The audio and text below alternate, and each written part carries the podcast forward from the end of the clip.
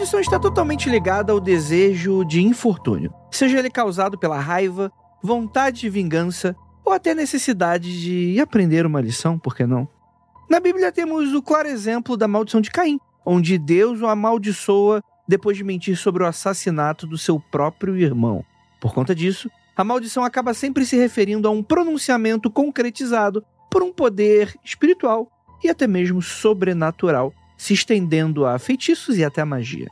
Mas desejar o mal a ponto de fazê-lo real existe muito além de qualquer texto sagrado. Dos gregos com seus deuses, ou de lendas urbanas, indo até a praga de mãe, isso mesmo. Muito mais benevolente quando diz que, caso não leve um casaco, passará frio. É por isso que no episódio de hoje a gente vai tratar sobre pragas e maldições daquelas mais famosas até aquelas mais desconhecidas. Por que não fazer uma grande série sobre isso? E a gente vai comentar sobre ela logo depois da vinheta e a gente já volta.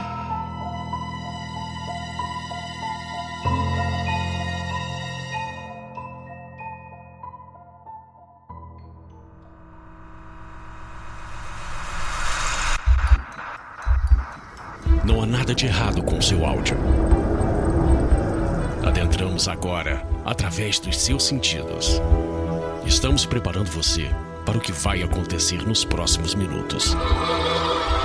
Além do que conhece por tempo e espaço, o contato com algo além. Não conte para ninguém e nunca olhe para trás, pois este é Mundo Freak Confidencial.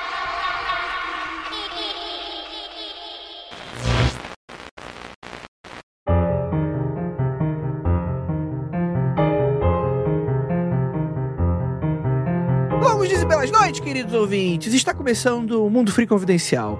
E eu, com o espírito de Senhor Zé do Caixão, vou amaldiçoá-lo, ouvi- você que tá ouvindo. Rebeca, Juliano, Aldebaran de Touro, você, se você não passar esse podcast para mais cinco pessoas, uma coisa muito ruim vai acontecer. Eu vou aparecer nos seus sonhos hoje à noite, te dar um susto. E pra hoje já temos aqui ela, nossa queridíssima Era Croft. Eu acho que todo mundo aqui pensou no Zé do Caixão e eu já estava preparada também para lançar uma maldição e quem não passar esse programa para outras pessoas. Nem um pouco original. Bem brasileira, ora, bem brasileirinha ela, né? Referências brasileiras. Nosso Deus Zé do Caixão, que muito nos amaldiçoou por muitos anos, e estamos aqui bem felizes por isso. Isso aí, isso aí. Temos aqui nossa queridíssima Gabi Larroca, que está larouca hoje. Eu, eu sofro de uma maldição desde que eu conheci o Andrei. A minha vida piorou muito desde que eu comecei a conviver com ele. É verdade, é verdade, é verdade. É verdade, gente. É a maldição Andrei Fernandes. Quem aí também sofre disso pode compartilhar aqui tudo que o Andrei já trouxe de ruim pra você. É a maldição da inveja. Quando a inveja bate aqui e volta. É isso que acontece aqui nesse corpício lindo que Deus me deu. E temos aqui também a presença ilustre dele, que já participou com a gente, mas que participa todo episódio, como nosso editor, queridíssimo Murilo. Fala aí, Mu. E aí, gente, vocês estão bom? Eu, lendo essa pauta, lembrei de uma coisa que eu não. Assim, eu fico meio triste de lembrar, mas quando eu era um adolescentezinho, o rockista, gostava de rock, eu queria entrar no Clube dos 27. Olha que, que ideia de rico. que horror! É, Caralho. adolescente, né? Jovem é isso, né? É isso. Jovem é isso, isso aí é um excelente resumo. E você não sabe o que é o, a maldição, né, do Clube dos 27, você já vai saber. Mas antes da gente começar esse episódio, eu tenho dois recadinhos bem rápidos pra você, que a gente teve que avisar na emergência. A gente anunciou na semana passada o evento do Aconteceu Comigo ao vivo, que é a nossa volta, né, pós-pandemia aí com os eventos do Mundo Freak. Eu tenho certeza que tá todo mundo muito ansioso. Tenho porque em uma semana todos os ingressos esgotaram. Então, assim, hoje, na data de publicação desse episódio, é dia 1 né, 1 de junho. O evento acontece no dia 15. A gente tá disponibilizando agora, nesse momento, um formulário, porque eu sei que teve muita gente que ficou de comprar justamente porque tava esperando a virada do mês, a virada do cartão, etc e tal. Então a gente vai deixar esse formulário no post. E se a gente ver que tem um número bacana de pessoas, a gente vai abrir uma segunda noite de show, tá? Com as mesmas histórias e tal. É o mesmo evento, basicamente, mas para quem ainda não conseguiu comprar os ingressos. Se a gente conseguir esse bom número, a gente vê pô, tem potencial para você que pretende comprar e comparecer. Poxa, vai ser muito maneiro. Então, acessa lá o post desse episódio lá no mundofreak.com.br. A gente vai estar tá disponibilizando esse formulário também nas nossas redes sociais, então fiquem ligadinhos quando esse episódio estiver saindo, que a gente deve deixar esse formulário aberto até a semana que vem. Então, corre lá para assinar se você quer mesmo comparecer. Bem, todo mundo sabe que o Mundo Free Confidencial é exclusivo do Spotify, então um beijo, ó, Papai Spotify tá aí garantindo a nossa retaguarda. E temos outros projetos também que esses são de maneira independente. Para você que não sabe, o Criminologia, o Aconteceu Comigo e diversos outros projetos secretos que estamos desenvolvendo, eles são todos independentes. E para isso, a gente conta com uma colaboração para continuar sobrevivendo e produzindo aqueles podcasts legais que a gente sabe que você gosta. Porque aqui, ó, tô vendo aqui os downloads, continua acontecendo. Então, caso você tenha seu coração tocado e fale, poxa, acabei de desassinar o streaming que eu achei que não tava valendo a pena. Você não precisa pagar valor de streaming, porque no Apoia-se do Mundo Freak você já recebe já um beijo quente no pé da orelha por estar ajudando podcasts independentes, que né, não tem grandes investidores aqui com a gente. Então, galera, a gente sempre recomenda, vá lá no apoia.se barra confidencial e a gente fez uma pequena alteração que isso não vai alterar em nada para quem já apoia a gente nos valores que a gente apoia, mas a gente fez um pequeno acréscimo porque a gente acha que faz mais sentido 10 reais ao invés de 6 reais. Por quê? Porque a gente entende que isso não vai fazer tanta diferença no, no, orçamento aí da família. A gente entende que quem se sentir um pouco apertado não tá nem contribuindo. Eu acho que por causa de um monte de outras coisas também, o encarecimento das coisas, alta do dólar, inflação, um monte de coisa que tá custando cada vez mais caro produzir essas paradas, a gente acha que fica melhor um valor mais fechadinho, mais redondinho aí para você, que também não altera tanto o negócio, né? Eu acho que é um acréscimo que não pesa para ninguém. Então, a partir de agora, se você quiser apoiar o Mundo Free Confidencial, a gente recomenda você começar com apoio de 10 10 reais que já vai fazer a gente feliz pra caramba. Cara, 10 reais é uma passagem de ida e volta na tua cidade. Você sabe disso. E é o tempo que você passa aqui escutando a gente ao invés de sair de casa. Medo de se assaltar. Não tem, tem essa. O Mundo Freak tá com você dentro de casa, escondido, né? Não quer ver aquele seu amigo chato? O Mundo Freak tá ali te ajudando a ficar fazendo alguma coisa dentro de casa. e na rua também, né? Porque no ônibus você escuta, no carro você escuta, você escuta em todos os lugares. Então, pensa aí com carinho se a gente, nosso conteúdo independente vale a proposta, porque a gente está muito feliz em ajudar e trazer essa felicidade em nome dos mistérios para vocês, galera. Então é isso. Vamos falar sobre maldições famosas?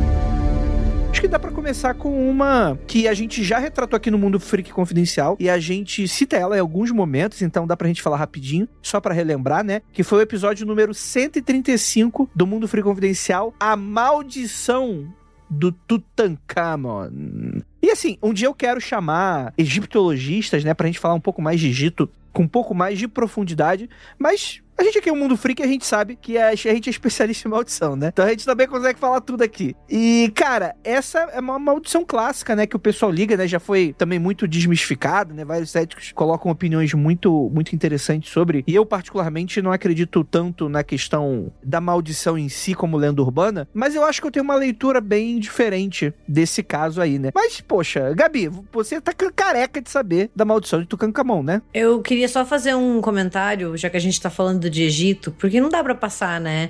Sem pensar no. Essa é a mistura do Brasil com o Egito. Tem que ter charme para dançar bonito. Eu acho muito interessante essa maldição, assim, de um ponto de vista histórico mesmo, né? Porque quando a gente fala da, da maldição do Tutankhamon, ela é do começo do século XX, então ela tem toda uma relação com exploração, com orientalismo, com a ideia do Oriente como outro, né? Essa cultura que pode trazer algo, um sobrenatural, ou até mesmo o medo do desconhecido, né? Então eu acho que ela é um exemplo de como as maldições, elas muitas vezes andam lado a lado com o contexto histórico em que elas estão, sabe? E acho muito interessante, assim. Eu, pessoalmente, não acredito muito nela, eu sou mais cética. Para outras, eu acredito, eu não sou tão assim, mas eu acho que aqui tem muito a ver com esse medo do desconhecido, assim, essa coisa uhum. do a gente não sabe o que a gente vai encontrar. Tem toda essa ideia meio exótica, entre muitas aspas, que o Ocidente adora colocar no Oriente, ou na África, ou em qualquer outro lugar, sabe? Isso eu acho que é bem interessante. É, essa questão do que a Gabi falou do exotismo, né? É bem. É uma pegada que ainda estava forte, ainda, né? Que é começo do século XX. E tinha uma parada muito forte também na Inglaterra, que era o que a gente já falou também muito no, no Mundo Freak, que é a egiptomania, né? Isso. Então, tinha esse sentimento muito forte, mas eu acho que já nessa época, não sei se o Egito já estava independente, se né, era por aí nessa época, mas já estava meio que mudando, né? Essa questão da Inglaterra super colonizadora, os players estavam mudando, né? Quem tinha mais poder e tal. Então acho que essa maldição é uma das. Parece que é uma das, um dos últimos resquícios, assim, da egiptomania, sabe? Que era muito forte no século XIX. Ah, né? sim, com certeza. Aí parece que é o último respiro, assim. E acho que é um dos mais famosos, né?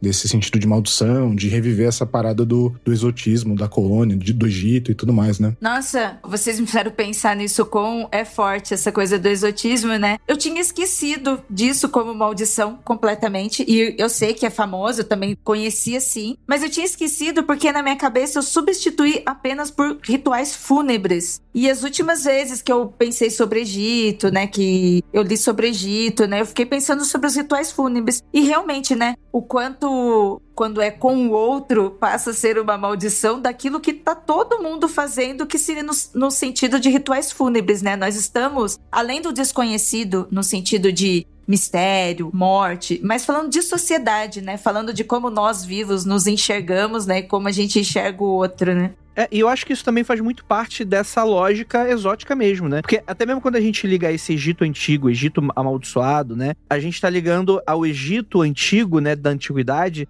como se fosse uma nação que dava muito mais importância ao fato da morte, quando na verdade era uma cultura muito mais rica do que isso. Só que o que, que sobreviveu até hoje foram as pirâmides, que são os grandes santuários onde as pessoas enterravam os mortos. Então, olha que interessante, a nossa percepção de cultura daquele povo é voltada a isso, né? Assim, a, gente, vai lembrar do, do livro dos mortos, mas não é sobre isso. Poxa, é, é, uma parada que, pô, vai ter o culto da vida, né? Do Rio Nilo, que vai ter ali em volta, né? E são coisas que a gente só foi aprendendo um pouco depois, né? Desde que a gente foi começou, né, a estudar mais sobre isso através dos séculos e tal. E acho que o Murilo toca bem nessa questão da egiptomania, pô, como um final dela, assim, né? É nessa época ali, 1920, alguma coisa, né? Ali mais ou menos no início do século do século 20, que, por exemplo, o Crowley tem a, a revelação de Telemann, né? Que vai pro, vai pro Egito, né? E tem essa. essa esse, ele vai é uma entidade dito livro que depois ele vai identificar como um deus grego, né? Que hoje a gente sabe que não,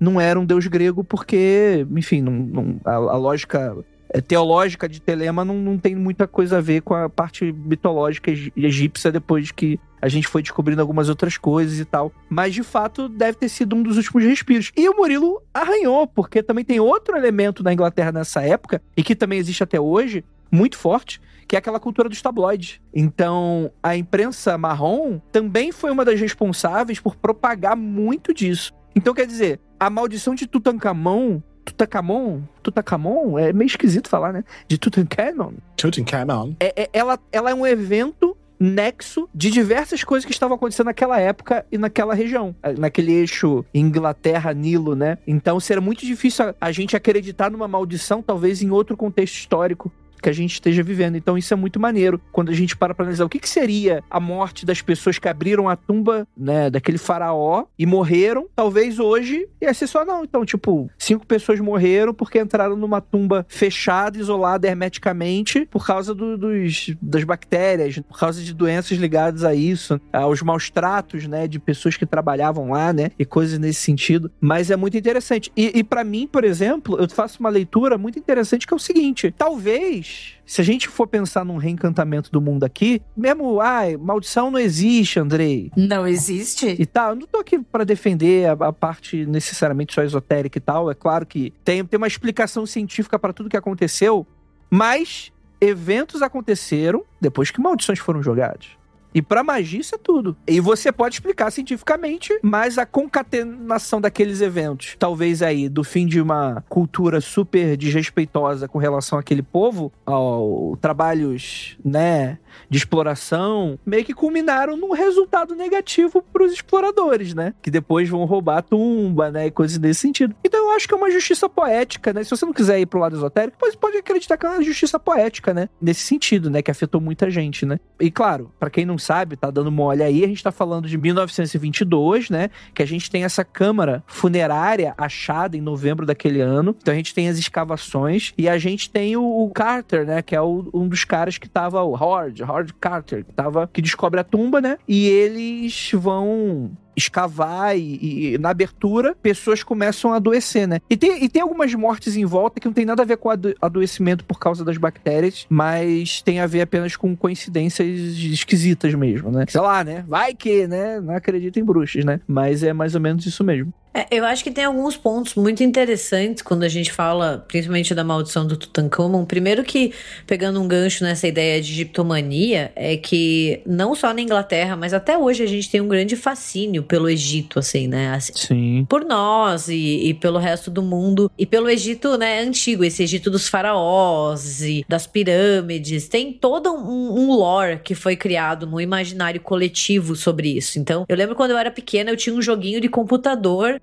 que era você descobrindo o Egito. E eu achava o máximo, assim. Então tem todo esse, esse interesse, esse fascínio. Por ser uma cultura que é muito antiga, mas que também tem os seus resquícios. Então a gente tem as pirâmides, a gente tem ali essas escavações. Atrelado a tudo isso, quando eles descobrem a, a tumba do Tutankhamon, né, que é 1922, e o Egito fica independente da, do Reino Unido em 1922 também, é o mesmo ano cravado da independência do Egito e da descoberta da tumba. E, e além de tudo isso, tem o fator de eles estarem procurando há muito tempo essa tumba. Hoje parece algo muito simples, ela tá ali, né? Mas tem pirâmides que nunca foram abertas até hoje. A gente não sabe o que tem lá, não sabe como entrar, não sabe se entrar não vai acontecer alguma coisa. Vai acontecer provavelmente porque é muito tempo fechado, assim. Se você coloca isso em contato com o ar, vai acontecer alguma coisa. Mas então tem toda essa aura de mistério por algo que você não conhece, no sentido de que você tá procurando há muito tempo, você não tem ideia do que você vai encontrar lá dentro. E é algo esperado, né? Você tem os relatos, você quer encontrar aquilo, você quer ter a materialidade daquilo. E outra coisa também, Gabi, é que além de, de toda essa áurea de mistério e tal, tem uma coisa que dizem que o próprio Carter, que era um dos escavadores, eu acho, acho que era o cara que tava principal lá, que era o escavador, depois que foi descoberta a tumba, ele começou meio que espalhar um pouco essas histórias de maldições e, e coisas do tipo, meio que para manter as pessoas meio longe, no, nesse sentido, assim. Então, foi uma série de, de eventos, né, que foram acontecendo. Começa então com essa questão da egiptomania, aí eles descobrem, isso reverbera no mundo inteiro, aí já começa meio que os caras jogar meio que umas lendas para deixar as pessoas longe, e aí depois disso começa a acontecer as coisas de fato aí, que as pessoas começam a morrer, né? E o entretenimento cinematográfico, né? É, a gente tem aí outras civilizações tão antigas quanto e com outros mistérios, às vezes até parecidos, mas que não foram tão exploradas assim no nosso entretenimento. Mas no caso do, do Egito, Né? Como a Gabi falou, tem essa coisa que todo mundo estava desejando, e aí tem essa coisa visual, né? Das pirâmides, e tem o deserto. E aí, como isso foi divulgado pra gente também, porque foi além de jornal, foi muita coisa de TV. Eu lembro de Sim. sabe, de criança mesmo, de ter muita coisa, assim, falando sobre isso. Entretenimento mesmo, sabe, mesmo fantasioso, mas que acabou levantando ainda mais e até confundindo o que era fantasia de entretenimento e o que realmente estava estudando. É, é época dos pulpes, né? Então você vai ter, por exemplo, além dos pulpes de, de jornal, né, e publicações nesse sentido. A gente vai ter até o, o como Tarzan, por exemplo, que é Tintin, que é, não sei se dá para considerar um pulp, mas também bebia muito dessas histórias, é mais ou menos dessa época do Hergé. Você tem muito daquela coisa do explorador branco que vai para aquela terra isolada e exótica e lá vai encontrar feiticeiros, animais monstruosos, né, que não eram monstros, eram rinocerontes e gorilas, né? Ou então, né, dentro desse contexto da magia, né, monstros evocados por grandes feiticeiros da antiguidade, né? Isso é total temática de pulp. Então acho que até uma coisa foi influenciando a outra, né? A crença das pessoas influenciava o entretenimento daquela época e o entretenimento daquela época criava meio que essa, essa bolsa sociocultural do que, que era o imaginário popular coletivo daquela galera, né? Tem uma coisa também, se eu estiver falando besteira, vocês me corrigem o ouvinte também, porque eu não vou saber, mas vou, vou cometer uma opinião aqui. vou cometer uma opinião, hein? Eu não sei o quanto este povo que também tão perseguido hoje em dia, né, foi resistente às colonizações em que outros povos já foram muito mais fechados, sabe? Então, por exemplo, quando a gente fala de cultura andina, né, nossa cultura aqui no, no sul da América, né, e que a gente também tem sobre povos antigos, mas a gente teve uma colonização que meio que impediu que isso saísse para fora, sabe? Que se fosse mais falado sobre isso, exposto sobre isso. Eu não sei o quanto quanto isso pesa também. É, pro Egito é complicado, né? Porque o Egito, meio que todo mundo já passou a mão no Egito séculos e séculos. Pô, a gente a, a, a, grande treta da Cleópatra, por exemplo, né? A Cleópatra, ela tá muito mais próxima da gente do que muita gente acha, né? E ali ela já não era já o... Tipo assim, não era a descendente original dos faraós. É, o Egito mítico, né? É, do Egito, daquele Egito era outra coisa, né? Aí teve Napoleão. Pedra de Roseta. Tem é, o lance da Pedra de Roseta, né? Que foi responsável pra gente conseguir traduzir essas... Assim, a gente tá falando, não tem nenhum egiptólogo aqui, né? Então, vezes a gente pode dar uma canelada, mas. Cometendo várias opiniões, é isso? Várias opiniões aqui hoje. várias opiniões. É, mas, cara, é, é muita gente, é muita, tipo, Alexandre, Alexandre o Grande, a Cleópatra, os romanos. Isso aí, daquele documentário Asterix, fala muito bem, né? Então, é isso aí. E sabe, tem uma coisa só sobre o Egito que eu acho que vale a pena a gente sempre pensar: é que se cria essa aura mística de morte envolvendo ali o faraó, também porque o próprio Tutankhamon ele falece muito novo, né? Esse, porque tem, tem vários, mas assim, esse em específico, ele morreu aos 19 anos, né? Não deixou herdeiros, foi uma coisa meio que até assim, ele teve um machucado que infeccionou, malária e morreu, então ele, ele morreu muito jovem. Mas eu tava pensando pensando no que o Andrei falou há um tempo atrás, né, sobre essa associação do Egito sempre com a múmia, né, com os ritos fúnebres. E muito da múmia tem, tem parte do cinema, né? Então, assim, isso é, é muito, muito vem essa imagética do cinema. Mas também não tem nenhum problema a gente pensar no Egito enquanto uma sociedade fúnebre ou uma sociedade que coloca a morte como algo importante na sua sociedade, onde essa morte ela é, digamos assim, entre aspas, valorizada, porque a nossa ideia de morte, ela é muito diferente dessas sociedades antigas, né? Então a gente tem um certo repúdio à morte, né? Essa coisa da morte. Claro, ninguém gosta de morrer. Né? Ninguém gosta que os outros morram, não é isso, assim, tipo, né? Sim. Não é essa questão. Mas tem uma asepsia, né? A gente tem uma. É, exato. A gente afasta a morte da nossa sociedade. Tem, tem um sociólogo, para quem gosta de procurar um pouco mais, que é o Norbert Elias, e ele escreveu sobre vários assuntos muito interessantes. É ele quem fala sobre processo civilizatório, né? Mas ele também tem um livro que é curtinho, que chama Solidão dos Moribundos. E ele fala como a nossa sociedade ela vai afastar afastando as pessoas que estão morrendo do seu centro, afasta a morte e vai lidando, né? Pegando o termo que o Murilo falou, com essa asepsia, né? Então, assim, essa coisa de que é um tabu, não se pode falar, tem que afastar. E nem sempre foi assim, né? Nem sempre. Então, eu também acho que a gente às vezes tem que pensar nessas diferenças que somos nós olhando para o passado. É, não é gostar, né? Mas entender que aquilo é, faz parte de um ciclo natural das coisas. E por mais triste que a gente fica, e tem, todo mundo é legítimo, é honesto, e todo mundo vai sentir essa tristeza tristeza da perda é algo natural. E de certa maneira pode ser até celebrado, né?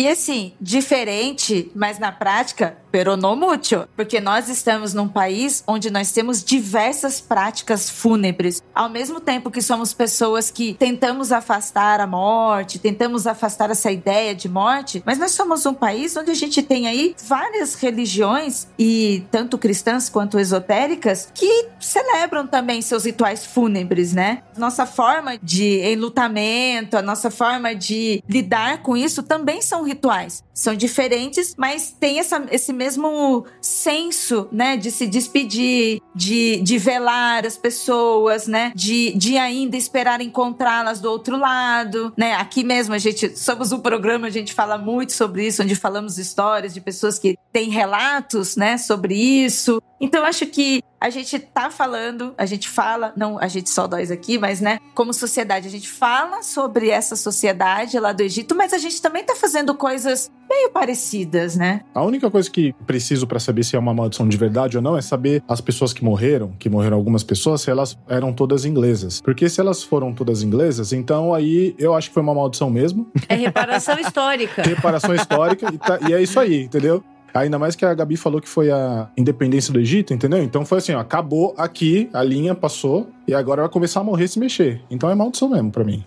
Bem, considerando que o Reino Unido, Inglaterra ali, tirou grande parte das coisas do Egito estão em museus britânicos, né? Tipo, que se você quer ver coisas do Egito, que não seja pirâmide, porque a pirâmide eles não conseguiram tirar. Mas se eles conseguissem, eles tinham tirado, tá, gente? Não, mas, só porque, mas só porque não cabia no navio, né? É, senão eles tiravam também. Mas é, é, absurdo pensar que, sei lá, pra gente ver a Pedra da Roseta, a gente tem que ir no British Museum, né? E não no Egito, entendeu? Então, tipo, é reparação histórica, porque é, é, é um saque. Foi saqueamento, foi dizimando populações. Então, que se foda. Desculpa, mas. tem que morrer mesmo, tem que morrer mesmo. Não vem mexer. E tem outra. Eu, enquanto historiador, eu fico horrorizada com a história lá do Tutankhamon, de quando eles descobrem a tumba, de que eles abrem ali o sarcófago com um monte de gente ao redor. E eu fico assim, meu Deus, gente, vocês estão destruindo. Porque quando isso entrar em contato com bactéria e com outras coisas, é puff, vai, vai morrer, vai, vai, já tá, o que já tá morto vai morrer ainda mais. Que nem os papéis, né? Nossa, gente, vocês que não desmancha. Desmancha, estraga, entra em contato com bactéria, com ar, com fungo. Nossa senhora, que horror. É, essa é a maldição real mesmo, né? As bactérias, os bichos, tudo, né? Isso é, é real, né? Meu, e até mesmo o cara, né? Ah, o cara tinha 19 anos e morreu. Nossa, gente. O cara tava doente, tava precisando era de outras coisas, né? E por causa disso virou maldição, né?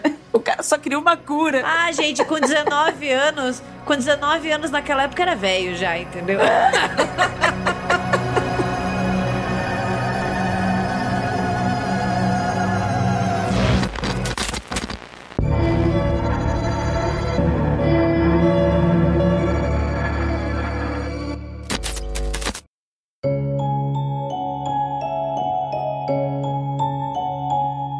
Falar sobre uma maldição que é um pouco mais desconhecida aí pra galera. A maldição de Tipecanoi, também conhecida como a maldição de Tecumseh. É assim, é uma maldição dos 20 anos, ou a tal maldição zero, que é uma lenda urbana sobre mortes de todos os presidentes dos Estados Unidos que foram eleitos em anos que terminam com zero e todos divisíveis por 20. Vou dar um exemplo.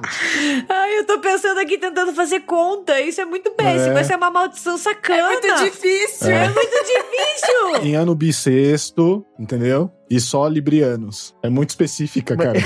Mas sabe por que isso é bizarro pra gente? É porque o americano é todo pichuruco das ideias. É. Vocês já, já viram como é que eles tratam o esporte? A quantidade de estatística inútil e desnecessária. Não é tipo assim, ah, sei lá, que no Brasil, ah, a posse de bola no futebol. Ah, a posse de bola. Pô, é interessante pra você ver o domínio do jogo. Cara, lá tem, tipo, quantas vezes a pessoa chutou com a perna direita, saca? Tipo, então o americano, ele gosta dessas merdas de ficar de estatística e de ficar prestando nas paradas. Número 23. E ver essas porra, sacou? Então é isso aí. E aí o que, que acontece? Em 1840, a gente tinha o presidente William Henry Harrison, né? que ganhou a presidência com o slogan Tippecanoe and Tyler True, que fazia referência ao papel na vitória norte-americana na batalha de Tippecanoe em 1811 contra um povo nativo, né, o Shawnee. Outra maldição aqui, mano. Vamos lá. Que assim, né? É, mais uma vez a questão de expansionista dos Estados Unidos, matou um monte de indígenas, etc e tal. Há rumores de que essa maldição foi feita por Tenskwatawar, o profeta do povo, né? Do povo deles, do Shawnee. Harrison foi eleito presidente com quase 53% dos votos, mas morreu antes mesmo de se estabelecer no cargo. Depois de fazer um longo discurso de posse em um dia frio e vento. Então quer dizer que ele conseguiu fazer um discurso, né? Não foi tipo o Tancredo, né? Que fizeram um morto muito louco, dizem, né? Teve pelo menos ele. Até a foto histórica, né? Mas é, isso é engraçado, né? Porque ele faz esse discurso de posse e tava ventando muito, era um, era um dia muito frio. E aí ele teria pegado um resfriado que se transformou numa infecção de pneumonia e ele morreu 30 dias depois. E foi isso a morte dele teria sido a primeira dessa maldição que atinge diversos outros presidentes vencedores nessa estatística bizarra do ano, né? Então, se o ano, naquele ano, que termina em zero e divisíveis por 20, o presidente morre. A ideia é mais ou menos essa, né? Assim, ele morre de alguma forma estranha, porque todos os presidentes eles vão morrer, né? Tem isso. Então, é.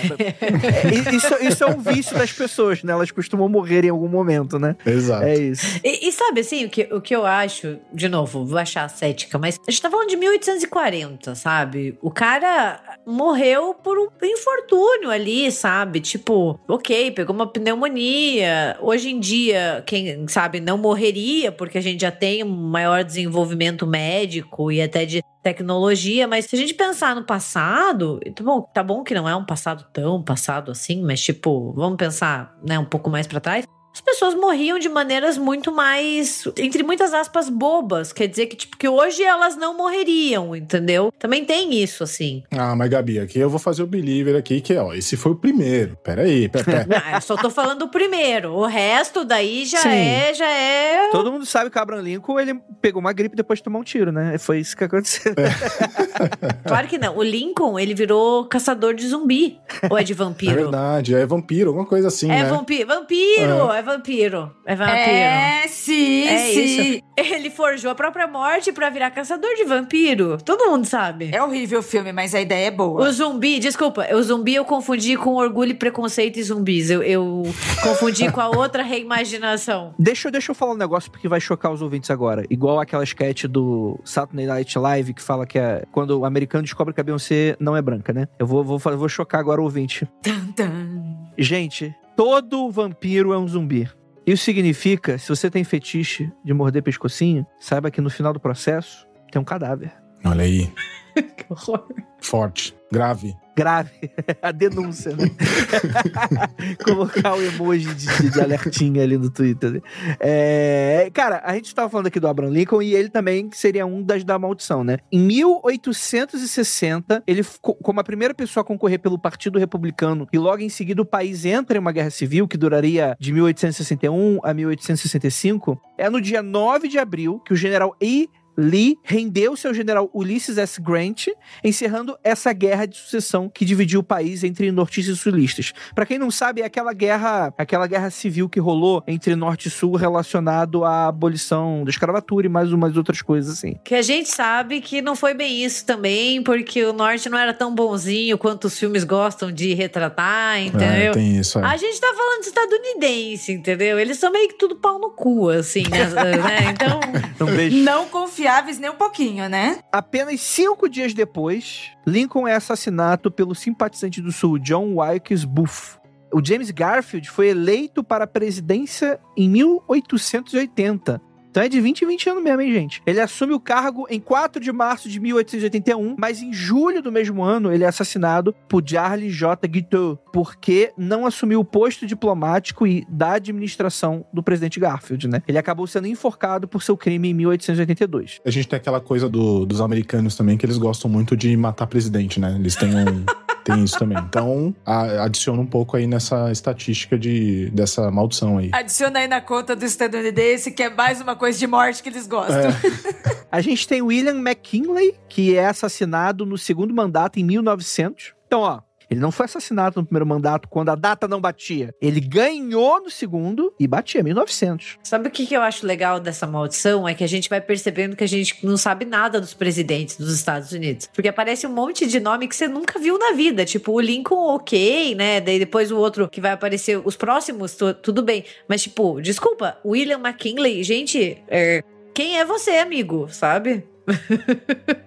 Mas é muito presidente, né? Vamos lá. A gente tem o Franklin Roosevelt, que quase não entrou pra lista dos amaldiçoados mas entrou. Sua presidência começou no auge da Grande Depressão e terminou logo após a queda do Hitler. Ele morre em 12 de abril de 1945 com uma hemorragia cerebral. Mas por seu terceiro mandato ter começado em 1940, um ano que termina com zero, ele é considerado parte da maldição de Tecumseh.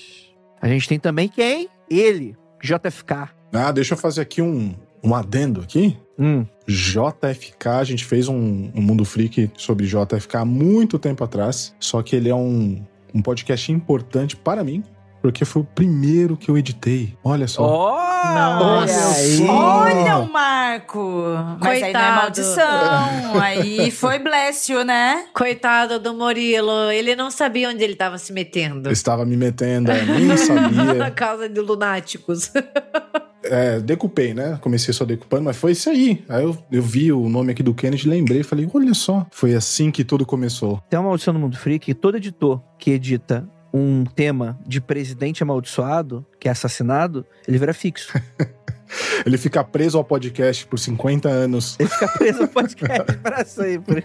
em toda a sua imortalidade. Tadinho, tadinho do Murilo aqui, vocês não sabem, mas ele está na, na câmera com os olhos bugalhados, gritando, batendo na tela. Me tire daqui, me tire daqui. Fazendo sinais aqui. Vamos lá. Ele se tornou o presidente eleito mais jovem após sua vitória em 1960. E é claro que isso não impediu nada. Ele morreu. E é isso. Ele morreu. Enfim, ele sofreu, né? Ele tinha vários altos e baixos durante o curto mandato dele, incluindo a invasão da Baía dos Porcos, que foi uma, um fracasso dos Estados Unidos, né? Os Estados Unidos gostam de dar golpes, e aí ele tentaram invadir Cuba e se fuderam. Né? Criação do, a criação do Muro de Berlim foi durante a gestão dele, né? A crise dos mísseis de Cuba também. E ele morre. E é isso, assassinado. A gente já tem já o nosso episódio. JFK, Conspiração Americana, Mundo Free Confidencial, número 207. Escuta lá, gente. Fazem a maratoninha. Então você já conhece já. Inclusive, a morte dele, né? A morte dele foi aquela coisa bem televisiva, né? Porque ele tava numa carreata em Dallas, né? E naqueles carros, né? Conversíveis com a esposa, né? Falando com a galera e tal. Não existia Papa Móvel naquela época, mas não adiantaria nada porque ele também não era Papa. Ele é assassinado por, supostamente, Lee Harvey Oswald, com uma sniper no, no, num quarto, no lado de um prédio, né? E várias teorias da conspiração falam sobre esse evento macabro muitas pessoas ainda questionam se mais indivíduos estariam envolvidos em um complô para matar o presidente. E é interessante porque a morte dele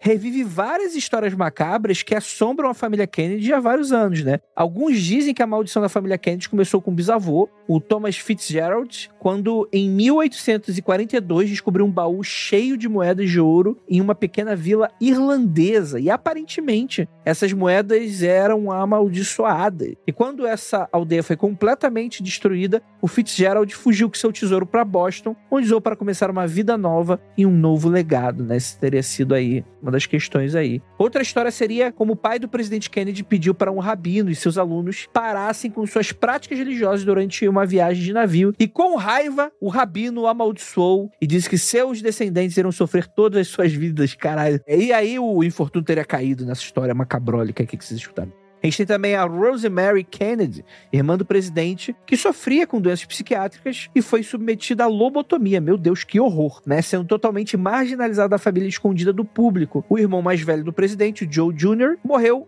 na explosão de um avião no nordeste da Inglaterra em uma missão enquanto pilotava na Segunda Guerra Mundial Kathleen Kennedy Cavendish, a quarta irmã da família, morreu em um acidente de avião na França com seu amante, o Peter Fitzwilliam, do qual a família era contra por ser protestante, fazendo que a mãe dela, a Rose Kennedy, interpretasse a morte dos dois como um castigo de Deus. Você vê que, né, galera do bem aqui, né? Não, e eu acho que um dos piores mesmo, assim, é que em 1999, o John Fitzgerald Kennedy Jr., que era o filho do Kennedy, né, que é o menininho que quando você procura tem até um uma foto bem icônica dele fazendo continência ao caixão do pai. Uma foto bem, bem, bem famosa. Ele morreu em um acidente de avião com a esposa. E ele tinha, tipo, 38 anos. E ele tava pilotando. Eles estavam indo pra um casamento. E, assim, sabe, eles dois eram o it couple, sabe? Assim, aparecia em jornal, revista, todo mundo perseguia eles. Eles eram super, nossa, família real dos Estados Unidos, né? Ele tava pilotando um monomotor que caiu e eles morreram. Então, tipo assim, super novo também o filho do Kennedy, tem toda essa aura de mistério em torno dessa morte também. O que são pontos de vista, né? Eu tava conversando com o Andrei que eu tava lendo, né, sobre a Mary Moe e tem alguns livros, né, que falam sobre ela, que tem muita coisa sobre ela. Esbarra bastante, né? Porque ela se envolveu com eles e para alguns escritores, os Kennedys eram um bando de playboyzinho, pau no cu do cacete, que viviam fazendo uma par de coisa errada e eram tipo os top top, sabe? Enquanto que todo mundo mostrava eles como uma realeza, tinha um monte de gente que achava eles um saco, mano. É, ponto de vista. Ah, devia ser Succession, né? Duvido nada. Ah, sim, com certeza. É muito poder, muito dinheiro. Muito playboyzinho mesmo, né? é, isso aí, playboy. Playboy fazendo playboyzice. E aí, temos aí uma questão, gente. Porque em 1980, Ronald Reagan se tornou o homem mais velho a ser eleito presidente, uma figura importante durante o colapso da ex-União Soviética, né? Em 1800, 1800 é foda, 1981, John Hinckley tentou assassinar, mas esse conseguiu sobreviver com atendimento médico rápido, né? Ele teria sido o primeiro a evitar a maldição, né? Sabe o que, que é essa história do Reagan? É aquele bom e velho ditado que vaso ruim não quebra. Porque esse cara era o pau no cu.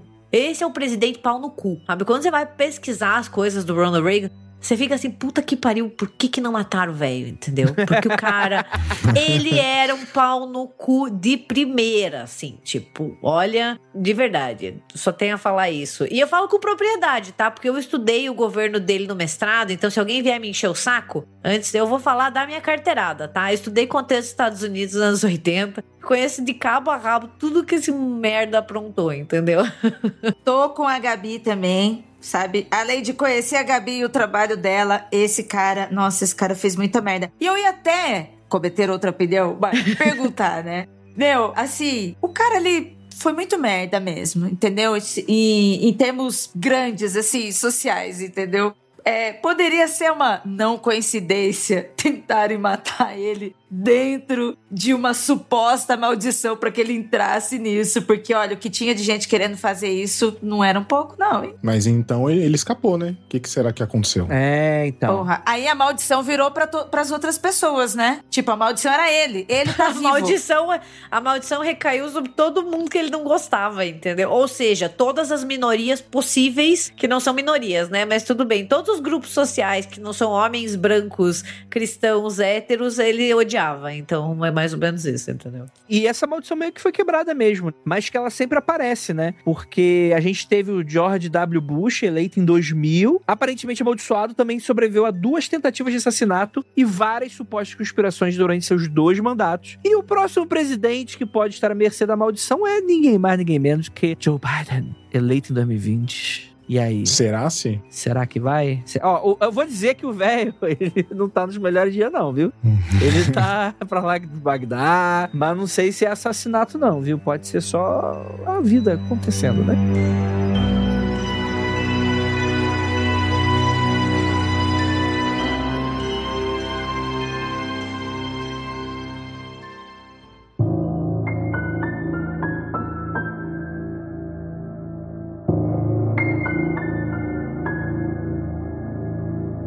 Então, gente. Temos aqui também uma maldição clássica que a gente já citou aqui no Mundo Free Confidencial.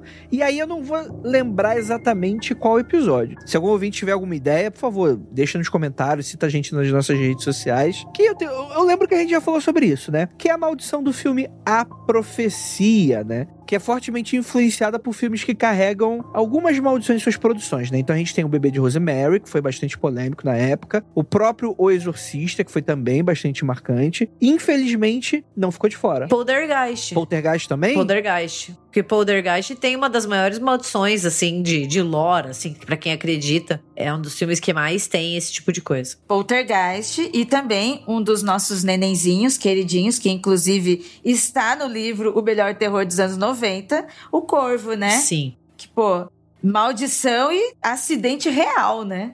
Qual é a história do filme A Profecia? A gente tem o Robert Thorne, que aguarda ansioso o nascimento de seu filho. Então, ele é notificado da morte da criança. A criança morre durante o, seu nascimento, né? Tomado pelo desespero e medo de que sua esposa, que já havia perdido outras crianças antes, nunca se recupere dessa perda, né? Por influência de um padre, Robert toma a decisão de adotar uma criança nascida no mesmo horário que seu filho, sem que a sua companheira saiba. Isso aí que é responsabilidade emocional, hein? Isso aí, criança. Isso já começa errado, entendeu? É o plot já começa errado. E aí, claro, gente, tem spoiler, mas pô, pelo amor de Deus, né, gente? O um filme de 90 mil anos, né? A gente acaba sabendo depois que o filho o filho biológico de Robert, na verdade, é assassinado para que Damien chegue às mãos de Robert, né? Que é um embaixador dos Estados Unidos. E o filho adotivo, né? Que faz parte do complô, é o anticristo envolvido na maior potência mundial. E agora? A gente tem a criança do demônio. E é interessante porque, com o autor que faz o pai do Damien, Gregory Peck,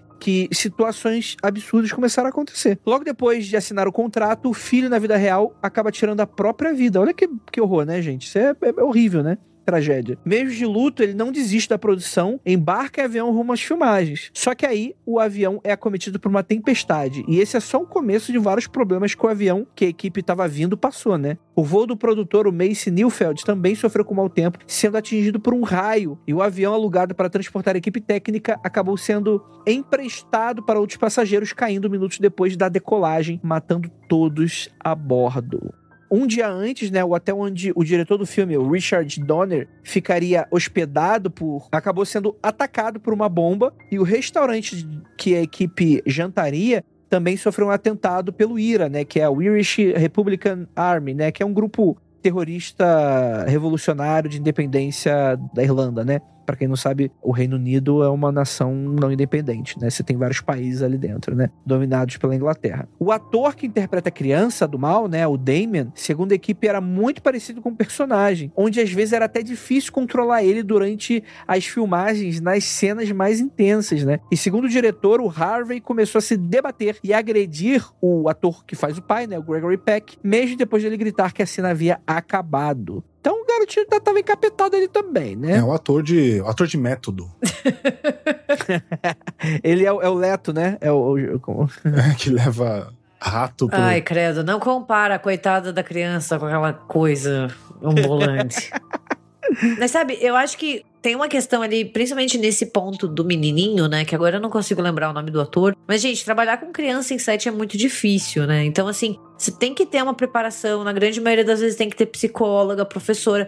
Então, às vezes eles não conseguem distinguir a realidade e a ficção, sabe? E a gente nunca sabe o que que tá passando ali na cabeça da criança, ou até mesmo assim, se não tá cansada, se não tá frustrada, quantas vezes ela já não fez a mesma tomada, sabe? Também é uma criança no final das contas, sabe? É, isso que você falou de psicólogo. Não sei se nessa época, será que eles tinham esse cuidado já? De, ah, você vai fazer o, o filho do capeta, tá? É, então. E aí bota a criança lá sem nenhum tipo de suporte, assim. Aí eu não sei. Eu sei que, por exemplo, no Chuck, mas daí já é bem mais pra frente, no primeiro brinquedo assassino, é, que tem o menininho, né, que faz o Andy, eles colocaram psicóloga, colocaram, tipo, meio que uma professora de atuação, sabe, que ele conversava com ele, eles não faziam ele ter tanto medo. Mas eu não sei, porque aqui a gente tá falando de anos 70, né, e era uhul, tudo, tudo vale. Mas eu acho que vale lembrar que é uma criança, né, e às vezes eles estão só frustrados e não sabem muito bem como direcionar essa frustração, né. Ou realmente ele tem alguma coisa dentro dele e. e o filme não foi nada atuado, foi tudo real. Eita. A gente que acha que foi filme, né? Que foi ficção, né? É, É. Isso explicaria muita coisa do mundo de hoje, viu? Eu acho que esse peso bíblico também, né, numa sociedade cristã que a gente vive, pesa muito, sabe? Eu acho que mesmo que não tivesse, só a fantasia em volta desse filme já, já é uma aura, já cria um conceito para que as pessoas realmente vejam isso, sintam isso e, e vá acreditar que aquilo realmente está acontecendo, pode ser influenciado, porque diretamente numa das religiões, né, que a gente tem mais assim atuação e mesmo quem não é praticante acaba vivendo indiretamente isso, né? Eu acho, no geral, assim, filmes de, de horror, e a gente vê como sempre são filmes de horror que tem essas maldições, né? Nunca é um filme de comédia romântica onde tem a maldição de algo, assim. Tem muito esse lore do, do horror, esse medo de que o horror ele saia da tela e se concretize de alguma forma. Ou até mesmo aquela coisa mais velha de dizer que filme de horror atrai coisa ruim, sabe? Tem, tem muito disso, assim. Então, acho que tem uma semelhança aí com o gênero. Mas no caso da profecia, o que eu acho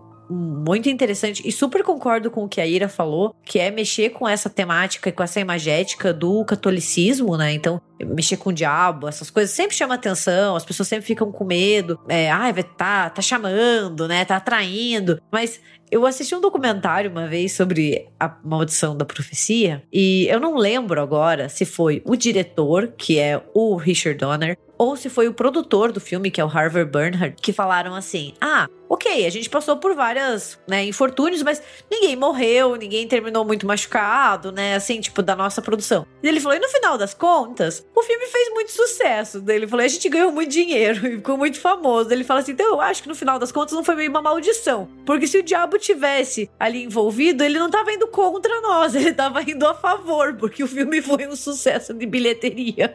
Então, assim, tipo, eu achei muito, muito espirituoso ele falando isso, porque ficou, sabe assim, achei muito engraçado. Porque realmente, assim, o filme foi um sucesso. Então, será que é uma maldição mesmo? Maldição pra quem, né? Exato. Exatamente, é. Maldição é um ponto de vista. Fizeram mais dois filmes sobre a história do Damien, né? Tipo, é um filme clássico de horror até hoje, então. Aproveitando que a Gabi puxou, né, sobre isso de filme também, de falar sobre isso, né? Eu, eu não curto muito comédia, gente. Eu sou uma pessoa que lida meio estranho com humor, né? E a Gabi fez essa relação. Ah, não se faz isso com filmes com outros gêneros, por exemplo, né? E assim, como que a sociedade vê e como que a gente se vê, né? E a Gabi falou muito bem sobre relaciona isso a filmes de, de terror, né? De colocar maldições. Mas mas quando eu vejo filmes de casamento, por exemplo, e toda aquela situação de casamento, onde é vendido, onde é louvável, como se fosse uma linda história romântica, eu penso naquilo como uma horrível história de terror. Eu penso naquilo como, meu Deus, que maldição! Principalmente filme de comédia, gente. E assim, eu acho que para todo mundo, tá? Principalmente pra noiva, né? Mas é para todo mundo. Então fica aquela situação onde a família não tem dinheiro, o pai da noiva, e fica todo mundo se metendo, e aquela treta, e aí e vira uma dor de cabeça para os noivos, aquela treta. Eu vejo aquilo, nossa, eu não tô achando engraçado, não, hein? Ah, Ira, você me deu uma ideia aqui, eu pensando aqui minha mente de compositor e de colocar efeito sonoro, de colocar trilha de terror num desses filmes de, de casamento, que realmente acontece um monte de coisa densa mesmo, né? Como se fosse suspense. Eu vou colocar uma trilha de terror desses filmes assim, que aí vira um filme de terror mesmo. É isso. Adorei. Adorei a ideia. Quero ver, viu, Murilo? Porque eu acho que vai ser isso, hein?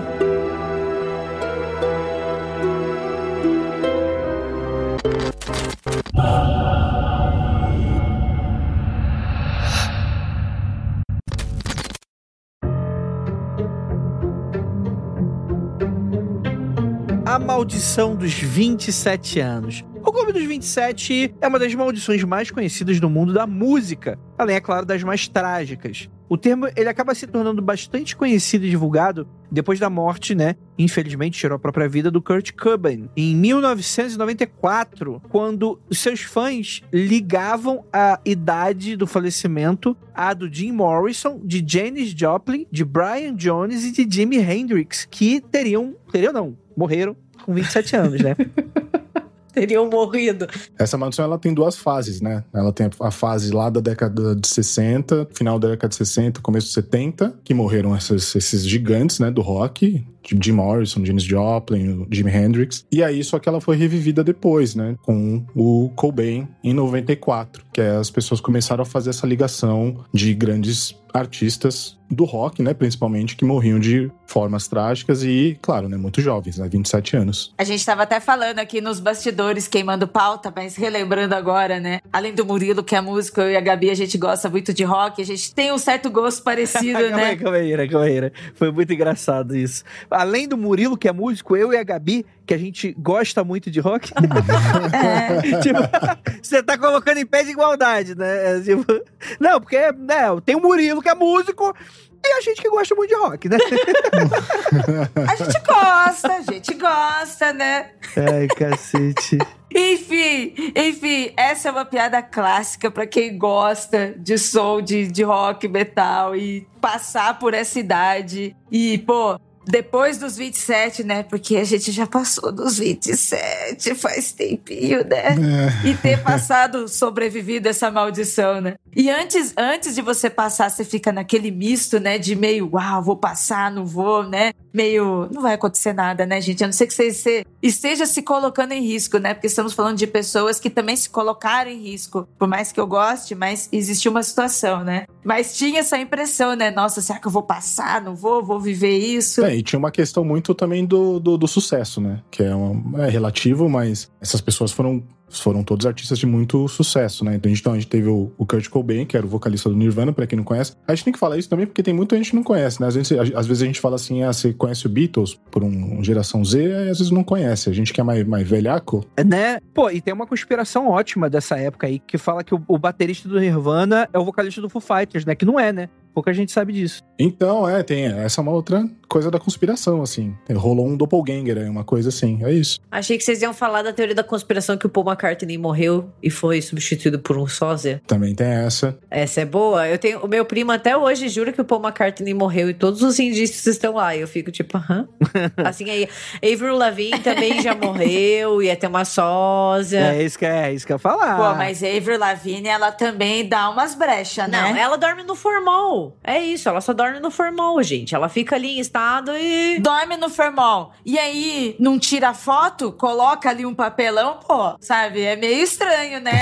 É verdade. Esse foi, essa, essa foi foda. Eu ia ficar muito desconfiada, não é? Essa mina aí não existe, não, mano. Tem um papelão aqui do meu lado pra tirar foto. Mas o que eu tava falando é que essa questão, como eu falei na, na intro, né? Eu tinha muito essa, essa ideia do, do, nossa, o sucesso e o grande artista que é incompreendido e tem problemas mentais e ele é tão genial, a vida dele é tão forte que ele morre cedo e deixa o seu legado para É, é o intenso, né? para as próximas, é, para as próximas gerações e tal. E eu era meio que apaixonado por essa ideia, sabe? Uma coisa meio, meio louca mesmo. Sabe o que, que te salvou? Hum. Ter virado editor de podcast. É, exatamente, tá Aí a maldição falou, não tem mais interesse. Não vai ser rico e famoso, né? Não, mas foi isso. Eu passei de 27, não tinha virado, não tinha disco de platina, nada. Eu falei, bom, agora eu vou vi- virar um editor, tá, tá ótimo, né? Tô, tô bem. Vou ficar vivo, né?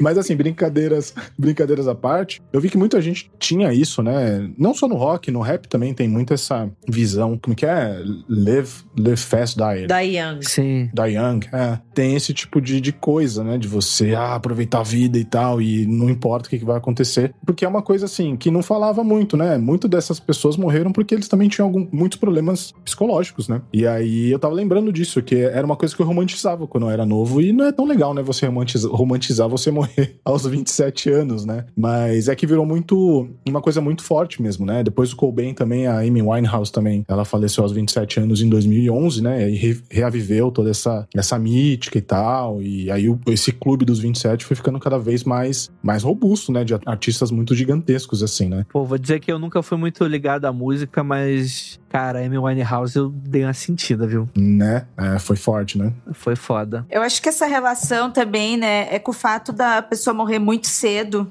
Né, além, além dessa grandiosidade de deixar um legado, porque eu, eu sinto muito isso com grandes escritores que morreram jovens também e morreram de doenças, né? Muitos morreram de doen morreram jovens porque ficaram doentes. Naquela época não tinha a ciência que a gente tem avançado. Tuberculose, né? Escritor era tuberculose, né? É, tudo. Então, um monte de cara aí morreu, né? Um monte de cara e mina aí, que eram escritores, morreram porque eram doenças e morria cedo mesmo. E aí ficava esse legado também, esse poder, né, sobre a pessoa de ter deixado isso. E no caso da música também, né, porque eles estavam em situação de risco, todos eles estavam em excessos, né, muito excessos, sem julgamento ao que eles estavam fazendo, mas o fato de estar em risco e aí morre cedo, né? Então, pô, o jovem morreu tão cedo, pô, a vida levou e aconteceu isso, mas também tem essa situação contrária, né? Não tava no momento saudável. É, tem todo esse magnetismo. A gente tem esse magnetismo, né, de artistas, não só músicos, mas qualquer tipo de artista que morre cedo, gera um magnetismo, né, que você fica pensando o que, que a pessoa iria fazer também. Esses artistas que eram muito grandes, né? Então gera um magnetismo e a gente fica ligadão nisso. Tem, tem banda que, que começa a ficar mais famosa depois que, que a pessoa morre também, né? Isso acontece muito. Acho que volta, volta naquilo que a Gabi tava falando no início, né? Da gente meio que tentar se afastar da morte. Na real, a gente tá se afastando do que levou, né? Mas de tentar meio negar um pouco sobre isso, né? Porque assusta. Qualquer pessoa, né? A pessoa morreu cedo, a pessoa era jovem. Pô, morreu cedo, não aproveitou a vida, não fez outras coisas, né? Dá esse impacto. E aí, quando a gente tem, pô, música, né? Que é algo que mexe com a gente. Famoso, né? Pessoas famosas. É meio difícil mesmo aceitar que a pessoa morreu cedo porque aconteceu alguma coisa, né? Que deveria acontecer, sabe? E não um acidente, por exemplo. Exato. Ô Andrei, você acredita em alguma dessas maldições aí? Ou é tudo balela pra você? Você é o Andrei cético? Cara, quem sou eu? Quem sou eu? Quem sou eu hoje? né? Acordei hoje diferente. Acredito. Não acredito. Será que isso altera a percepção da realidade? Se uma árvore cai e não tem ninguém pra escutar, ela caiu? Olha aí. E vocês? Vocês acreditam, Murilo e, e Gabi, em maldições? Olha, eu tenho essa questão do, do, da do Tutankhamon lá, que eu acho que realmente é uma maldição. E até eu acredito muito nessa, nesse viés que o Andrei deu uma pincelada mágico, sabe? Que tem ali, Egito tem muita coisa mesmo que eu não sei explicar, então eu jogo para pro bololô da magia. Tudo pra saquinho da maldição. É, e aí entra na maldição, eu acredito. Mas tem uma coisa também que eu tava pensando quando tava lendo essa pauta, que é a nossa. Existe essa questão do nosso viés de confirmação, né? A gente começa a dar, sei lá, ordem para coisas que não tem ordem. E tem uma outra coisa também que a gente tem uma noção muito ruim de, do que, que é aleatório mesmo, né? Às vezes, a gente vê que tem um padrão numa coisa e aquela coisa só tá sendo aleatória mesmo. Mas a gente quer dar esse sentido às coisas e tal. É meio da humanidade, né? Da, da forma que a gente entende o mundo. Mas no final das contas, para mim é tudo um bando de ale- aleatoriedade e, e é isso. Assim, filmes, eu tenho uma tendência a não acreditar. Tipo, Profecia, Exorcista, Bebê de Rosemary. Porque eu acho que daí é muito mais querer unir várias coisas que acontecem até por fora, ou coincidências, como o Murilo falou. Não sei se é porque eu trabalho com isso, daí também você acaba ficando um pouco mais cético, pode ser também. E essas envolvendo histórias, daí, tipo Tutankhamon, eu já fico tipo, ok, meu lado mais historiadora chata. Mas eu tenho uma filosofia de vida que é: eu não creio em bruxas, mas que elas existem, elas existem, entendeu? Então, pra mim é tudo assim. Posso não acreditar, posso não crer, mas que pode existir, pode existir, entendeu? Essa ali dos, dos presidentes estadunidenses eu acho estranha pra caralho, assim. Ficar. E é justamente de 20 em 20 anos. A dos 27 anos também, sabe? Eu acho, tipo, pode ser só uma coincidência? Pode. Mas são as coincidências que se combinaram, né? Se combinaram demais, né? Só sei que nada sei, entendeu? Só sei que nada sei. É, eu sou meio, meio Gabi nesse sentido. Talvez eu não acredite exatamente nessas que a gente está citando, que a gente falou aqui. Eu acho que elas são, são muito envolvidas com entretenimento, se misturam muito com entretenimento. Mas, se existe Blécio, pode existir sim maldições, entendeu? Isso aí, isso aí, perfeito, perfeito. Então é isso. Gostaria muito de agradecer a toda essa mesa maravilhosa, você que está escutando esse podcast até o final. Você acredita em maldição? Não seja em cima do muro igual o host desse podcast e mencione a gente lá nas nossas redes sociais, o que, que você acha. E aquilo, não olhem para trás.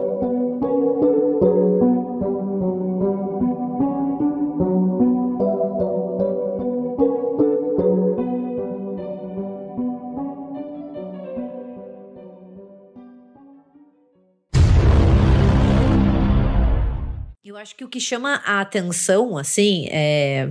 Peraí que eu me perdi. Calma aí. Calma aí, me dá um segundo que, Que eu é a já. independência, foda, né? você estava falando da independência do A Egito. independência, o Egito. Ah, tá, tá, eu retomei. Tá, retomei. Ah, o Murilo resolve depois, não tem problema. O editor, o editor que lute. Que ganhou a presidência com o slogan. Caralho, aí você vai me fuder, né, Jay? Typicano and Tyler 2. Agora você vai se ferrar. Typicano nomes. and Tyler 2. Tipecanou. É a maldição. Tipecanou. enta- Consegui falar. Agora você se fodeu. Vai ter diarreia o final de semana inteiro. Não, não, não me fudi não, porque, porque a Ira me interrompeu 50 vezes antes de eu ter dado. Não, calma aí.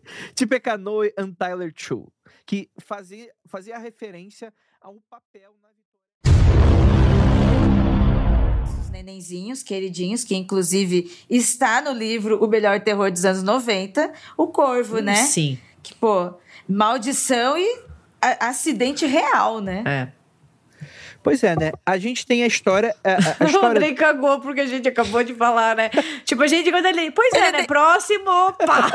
Ele nem sabe do que a gente tá falando, Gabi. Não leu o nosso livro? Co- Não leu. eu Ele não, assiste os, ele não assiste os filmes, ele não lê o livro. Porra. Não assiste. É isso, Gabi. É eu vou isso. dizer que eu li o livro só Uhum. o artigo da Ira. Por, porque eu falei, pô, a Ira, que eu conheço essa. Não conheço quero essa apanhar, autora. né? redes sociais, o que, que você acha. E é isso. Hum, Ósculo no bode. não, eu, eu ia mandar um ósculo no bode mesmo. Teve um ouvinte que mandou uma mensagem que ele achava que ósculo no bode se- é- era, na verdade, a gente falando ó os cu do bode. Caraca. O que não deixa de ser razão. Não, não tem nenhuma razão. Porque ósculo não é isso, né? Ósculo profano é outra coisa. Coloca no Google ósculo profano aí, ouvinte. É... Não, mas quando vocês falavam ósculo no bode, vocês sempre levantavam o, no início do, do programa, durante um bom tempo, vocês brincavam com o bonequinho vocês davam um beijo no cu do bode. Muito isso. Não, mas isso é o significado do ósculo profano, Ira. É como os Exatamente. inquisidores Ex- medievais falavam que viam, né, os sabás, né, com as bruxas, afirmando o pacto satânico, dando um caloroso beijo de língua no ânus de um gato ou de um bode. É isso. Sim, por isso mesmo, por Então. isso mesmo. Olha o extra aí, olha o extra. Olha o extra saindo. Ué, pois é, eu tô tentando encerrar aqui. Era, não tá me deixando. A maldição do Murilo Cara, nunca mais essa sair desse maldição de- programa. cara, eu tenho, eu tenho, eu tenho um pesadelo. Antes da gente encerrar, eu tenho que contar uma maldição, olha só. Caralho, não vou encerrar mesmo esse programa. Vai, Ira. Meu aniversário, aí eu fui fazer um rolê com umas amigas, a gente alugou uma casa aqui perto do Pico de Araguá. Tá perto de E casa? aí. É, então fui saber que era perto da sua casa, não sabia que você morava lá. E aí, o Ronaldo, né, o boy da Debs, que grava aqui com a gente, que trampa aqui com a gente, ele foi dar uma carona pra Debs. E aí eu falei pra ele, falei, meu, tem umas pessoas, tem umas outras amigas chegando de trem, pega lá tal, enfim. Eu só sei que, tipo assim, ele entrou num looping, né? na- nós chamamos de Noite da Marmota. Né? Tipo, foi uma maldição, porque ele teve que fazer um rolê em que a gente andou naquele bairro à noite ali, Murilo, e a gente não sabia andar, mesmo com ex e tal, a gente estava andando. Só que a gente entrou nos túneis ali que a gente foi para Nárnia. E a gente ficou horas andando no mesmo lugar e a gente não saía. É sério, Murilo. A gente. E no dia seguinte de manhã, a gente viu que nós estávamos do lado do Pico do Jaraguá, da entrada, do lado. Mas na noite anterior, parecia que a gente estava numa maldição noturna e que a gente não chegava nunca no lugar. Nunca. Nossa, e era tipo bom. três minutos. É. Ali por por Jaraguá tem uns túneis meio estranhos. E eu acho que isso é história pro Aconteceu Comigo, inclusive. Você me fez lembrar disso. Tem umas passagens, uns túneis meio, meio malucos ali que realmente tem umas fendas temporais, umas coisas meio assim. Mas é pra outro programa isso aí. É isso aí. mundofreak.com.br